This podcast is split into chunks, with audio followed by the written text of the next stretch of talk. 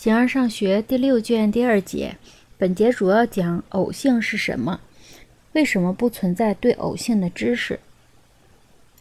形而上学第六卷第二节，单纯的存在具有多重意义。一方面就偶性而言，另一方面作为真的存在，不存在作为虚假。此外还有范畴表，如什么、性质、数量、何地、何时，以及其他表示这类方式的东西。在这一切之外，还有作为潜能、作为现实的存在。既然存在有多层意义，首先应谈就偶性而言的存在。关于它是没有理论的，关于它形不成任何知识，无论是实践的、创制的，还是思辨的，既表明了这一点。一个造房屋的人并不知道随造成的房屋而来的所有偶性，因为它们是无限的。所造成的房屋对某些人合意，对某些人有害，对某些人有利，或如所说的那样，对所有的，或如所说的那样，对所有的存在物各不相同。然而建筑术与此毫无干系，建造房屋不造成任何一种偶性。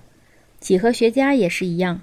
他不考察图形的这些偶性，不问一个三角形是否不同于另一个具有直角的三角形。这种情况是理所当然的，因为偶性只不过是某种名称而已。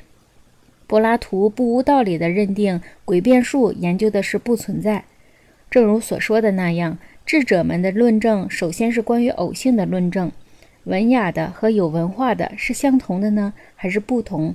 文雅的克里斯库斯和克里斯库斯是相同的呢，还是不同？或者，是否一切可能存在的东西并非永恒，而是经过了生成？于是，一个文雅的人变成了会文法的，一个有文化的人变成了文雅的，以及诸如此类的论证。现在看来，偶性是某种非常接近不存在的东西。从这些道理来看。生成和灭亡是存在物的另一种方式，对于就偶性而言的东西却不是。不过，我们还要进一步尽可能地谈谈偶性，它的本性是什么？它由于什么样的原因而存在？同时，为什么不存在？对它的知识大致就会清楚了。在存在着的东西中，有一些永远如此，不是在强制意义下的必然，而是说它不可能别样。有些则不是出于必然，不永远如此，而是经常如此。这就是偶性存在的本源和原因。因为我们把那些既非永远也非经常如此的东西称为偶性。例如，在酷暑发生了风暴和寒潮，我们说这是偶性的；天气闷热则不是，因为后者永远或者经常发生，前者则不然。一个人白净是偶然的，既不永远也不经常。作为偶性，却不是偶然的。一个建筑师治好了病是偶然的，因为在本性上这不是建筑师，而是医师的事情。而这位建筑师碰巧是位医师。厨师意在与人以口腹之乐，也可以做出有利于健康的东西来，但不是由于烹调技术。所以我们说这是偶然的。在某种意义上，他做出了；但在单纯或绝对的意义上，则不然。某些潜能造成其他的事物，但却不能确定是什么样的技术、什么样的潜能，因为依据偶性而存在和生成的事物的原因也是偶然的东西。既然万物不论存在还是生成，并非都是出于必然和永远如此，而大多数是经常如此，所以就偶性而言的存在必然存在着。例如，白净的人并不永远也不经常是文雅的。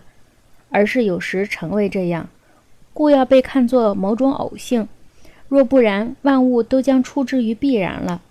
所以，允许不离开常规的变化的质料，就是偶性的原因。必须由此出发，是否不存在既非永远也非经常的东西？这是不可能的。在此之外，还有某种东西，这就是偶尔发生的情况。至于事物是否只是经常，而没有东西永远存在？或者存在永恒的东西，待以后再做考虑。不过很明显，不存在关于偶性的知识，因为全部知识或是关于长久，或是关于经常的事物。若不然，怎么可能学习或传授他人呢？必须被规定为永远或经常发生。